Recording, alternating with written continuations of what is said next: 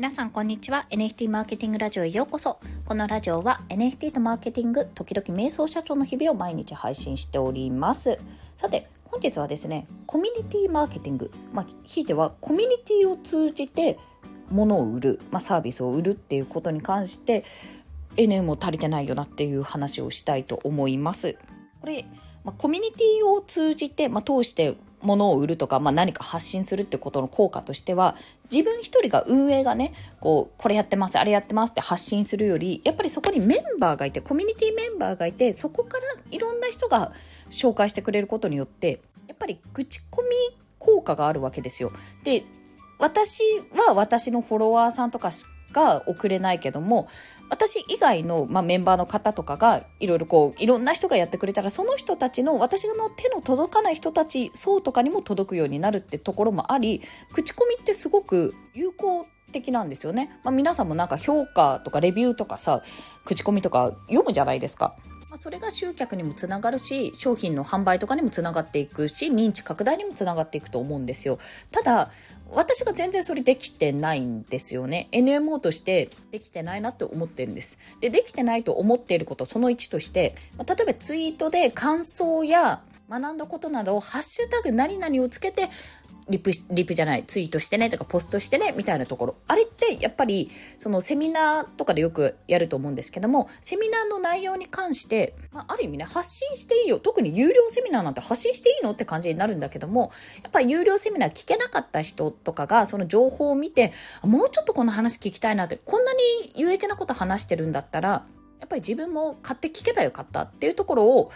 促すって効果もあるでしょうし、やっぱハッシュタグをつけて、そのハッシュタグがトレンドに乗ると気になってポチってする人も多分いるからだと思うんですよね。あとはね、もう、ああいう、まあ、特にセミナー系のまとめはね、もう綺麗にまとめてくれる人がいてね、やっぱ参考になりますしね、そこは。そういったところとかもあるかと思います。まあ、それができてなかったなっていうのが一つと、あと、口コミしてくれることによって、まあ、セミナー一つ取ってみても、あ、このプロジェクト、まあ、このコミュニティってこういうイベントをやっているんだなとか、こういうふうな感想を持っているんだなっていう、まあ、そのイベントの内容とかを広めてくれるのと、やっぱ感想とかフィードバックをその場で得られるというところ、で、それを促進するために、まあ、ハッシュタグ何々つけてポストしてねは、訴求するのはもちろんのこと、してくれた人に対してのフォロー、なんていうか、リップでありがとうございますとか、そういったのも含めて、関わりをちゃんと持たなきゃいけないところ。それも、なんか、仕組みとしてできてなかったなっていうことを思いました。やれてないな。だからブレインってすごくいいなと思うのは、あれ、アフィリエイト機能をつけられるんですよ。なんか1000円の教材が、あの、50%返ってくるんだったら500円返ってくるわけですよね。だから実質500円で、あの、買うことができたっていうふうにもなるし、なんなら、それが広まれば広まるほど、むしろプラスになったっていうこともできるわけですよ。買ったことによって、自分がそのリンクを得られることによって、あの、利益としてね、プラスになったっていうこともできる。まあ、そんなプラットフォームなのでね、いや、かなり画期的なプラットフォームであると思うんです。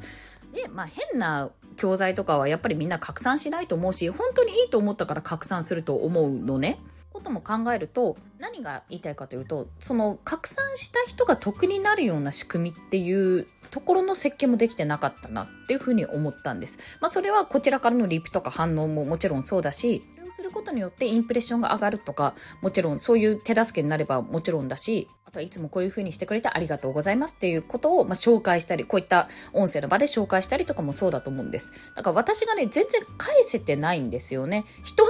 人からやってもらったものに対して私が返せてないんだなってことにね、最近というかね、薄々というかね、まあ、ずっと前からですね、でもかなり前からなんか私全然返せてないよなってことに気がついているんですよ。これどうしたもんかなっていうふうに思って。まあ、そういったところも含めて人を巻き込めてないっていうところと、その巻き込んだ人たちがやっぱプラスになっていってないというところがね、原因になってるんじゃないかと思います。あとは、まあ一番の目下のね、ネックの部分としては、やっぱり私自身が NMO のことをちゃんと説明できてないっていうところ、まあ私がふわふわしてるところっていうところが、まあ一番かと思うんですよ。っていうのは、私は私を信じられない時が、まあ人生の半分ぐらいあって、今もやっぱりこのマーケティングってすごく必須のスキルだよねってこうマーケティングマーケティングでくくりたくないんだよななんかもっと言語化できるといいんですけども、まあ、一人一人が学生であろうが会社員であろうが個人事業主であろうが一人一人がなんか自分は事業主なんだっていう感覚でいる。株式会社自分を自分は持っているみたいな。一人一人が社長であるっていう感覚を持ってることってすごく私の中では大事だと思っていてそういうポジションって例えば部長とかあの部活のね例えばなんかリーダーとか例えば何々長会社でいうと係長とか課長とかね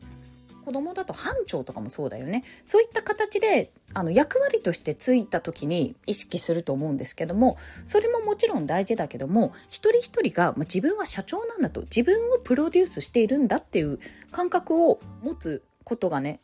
私は今後特に必要だと思っているんです。まあそれ雇用される、まあ永久にね、そのなんだっけ、終身雇用制度が崩れたってとこもそうですけど、この自分をプロデュースするっていう部分においては、まあ、自分の中でこんな人生歩みたいなっていうところを考えていくっていう力もそうだし実際にやってみてあなんか自分はこんな働き方が嫌だったんだなって自分の心をねちゃんと心と対話することも大事だと思っているんですよ。その時にああもうこれは無理だなやめようって言ってやめられる判断が取れるかどうかって人からのアドバイスとかもあると思うんですけどもちゃんと自分のことを理解してね自分の声を聞けてなおかつ辞めた時の逃げ道ちゃんと逃げ道が用意できるかどうかなんですよ。でこの逃げ道ってやっぱ選択肢だと思っているんですね。たびたび私の口から出る選択肢でございますよ。特に、まあ、本当に睡眠不足とかで思考がねあんまりうまくまとまらない時ってその選択肢すらもう見えない。めちゃめちゃ視野が狭い状況になる心理的に追い込まれるような状況になるんですけどもそんな時でもちゃんといやいや私こういう選択肢あるじゃん選べるじゃんってことを知ってるか知っていないかで人生は180度変わると思ってる。私は1人目のえーと、育休中の時ですね。育休中の時に、まあ、パニックを起こしたんですよ。もともとパニックを持っていたんですけども家の中でまさかパニックを起こしてもう本当にね勤めていた母がその隣の区でちょうど勤めてたんでもう急いで電話してごめん死にそうって言ってあの電話したんですね。本当過呼吸になってね息ができなくなって目の前にベビーベッドであの立っている娘がいるのにもう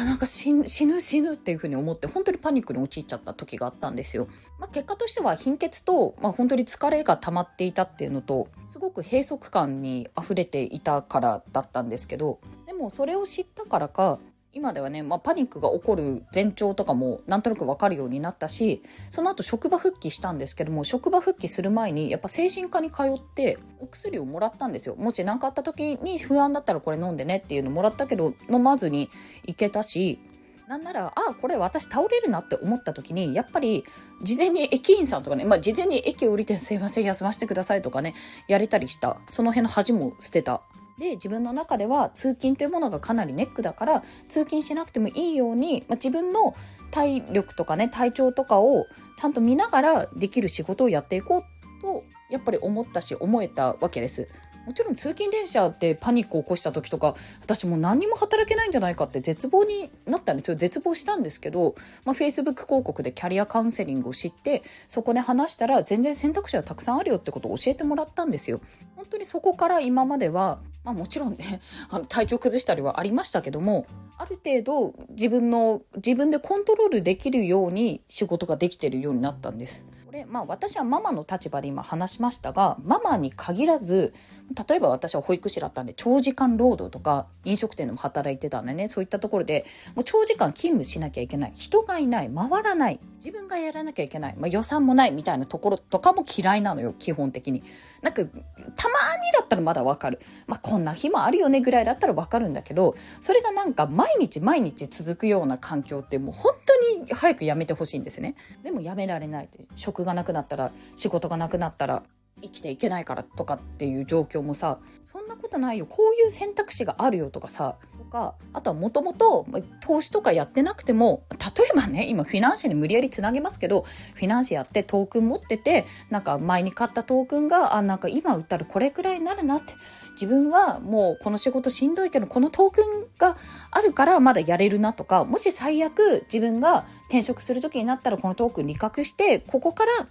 幾分か生活費を補えばいいやとかなんならもうパートとかで足りない分は貯金から切り崩すでもいいじゃないとかそういうふうな選択ができるわけじゃないですか。結局それを知ってるかどうかの本当に違いだと思ってるんです。もっともっと具体的に言っちゃうと給料以外にお金を稼ぐ方法を知っているかどうかだと思うんですよね。その重要性をねやっぱ伝えていきたいしそれってなんか何々しなきゃ売り上げ作らなきゃって思ったら多分出てくるものじゃなくて、まあ、そういうのも大事だと思うけど出てくるものというよりこうしたら面白いかもああしたら面白いかもっていう割と柔軟な発想からアイデアとか商品とかサービスとかって生まれてくるんじゃないかなと個人的にね私の今までの経験上は思っている。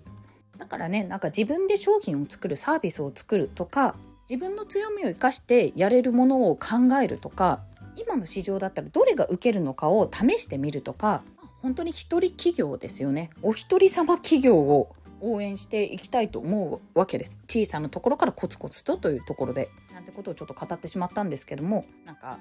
思いです